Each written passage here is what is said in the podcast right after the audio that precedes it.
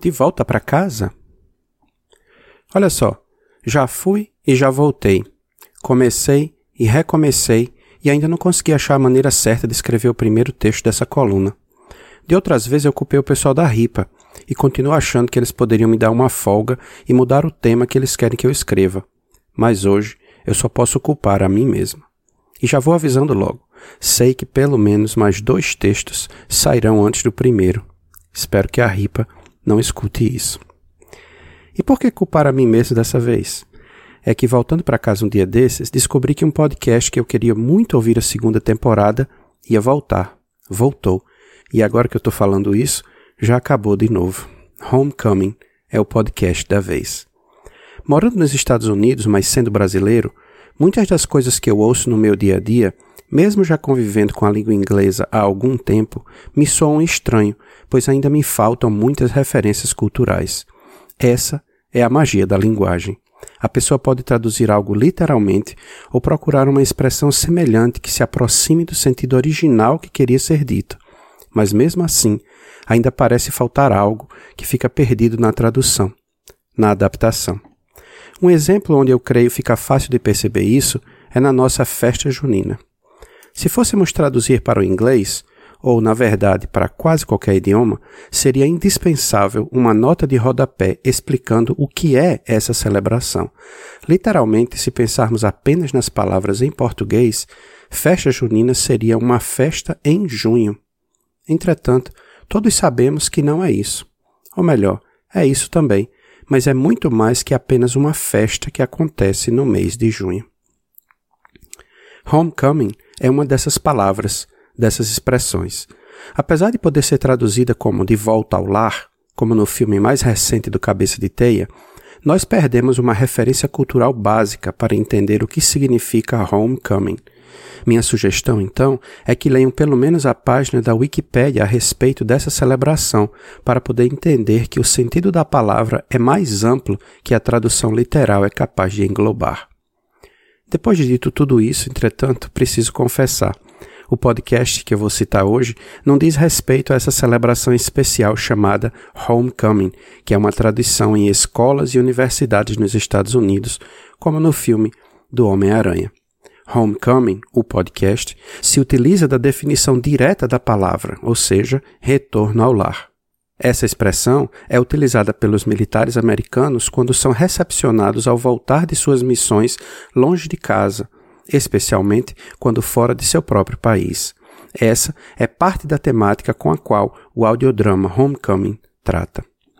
Estar de volta em casa, para muitos dos soldados, é, na verdade, algo muito distante disso lidar com a falta do barulho da guerra, com a família que deixaram para trás no terreno de combate, com a abstinência emocional que a tensão constante viciou a mente e o organismo, dentre muitos outros problemas, torna esse retorno algo insuportável para muitos. É um problema tão sério que muitos acabam perdendo a família, se entregando a vícios diversos, adquirem depressão, síndrome do pânico e, em casos infelizmente não tão raros, terminam por cometer suicídio. Muitos soldados ficam, portanto, impossibilitados de serem soldados novamente.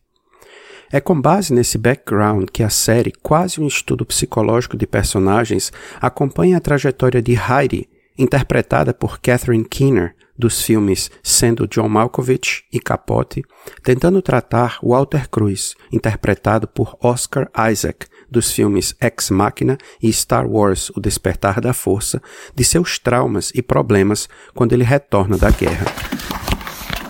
Oh, yes, hello. Hi. Walter. Heidi? Yes. Hi. Hi. Nice to meet you. Nice to meet you. Yeah.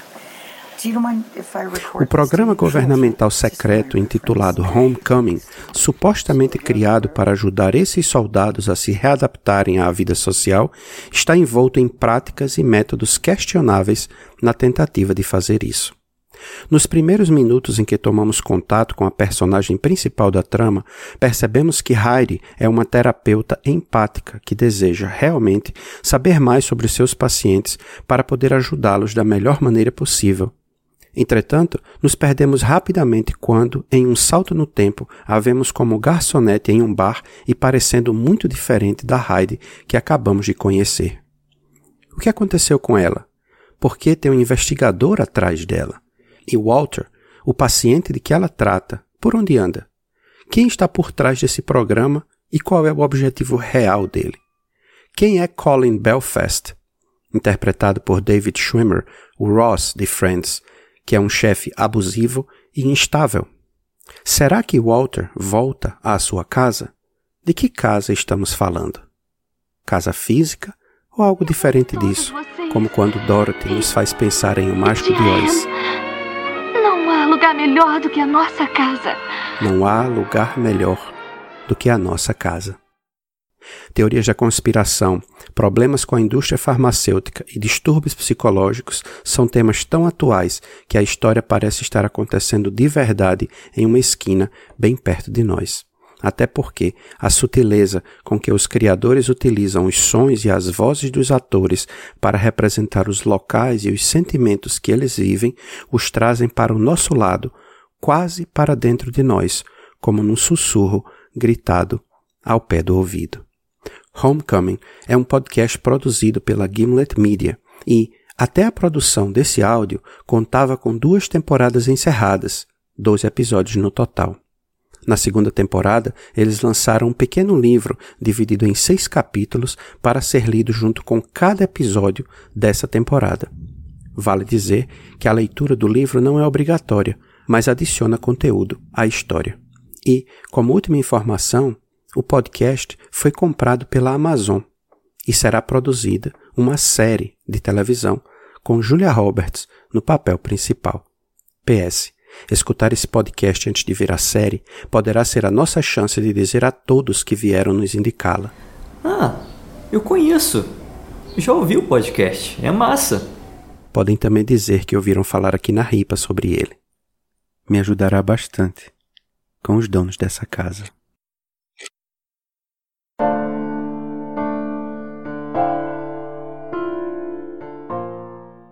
Esse podcast foi editado por mim, Mackenzie com auxílio de Rude. Você pode nos ajudar dando 5 estrelas no iTunes, fazendo seu comentário e compartilhando com seus amigos.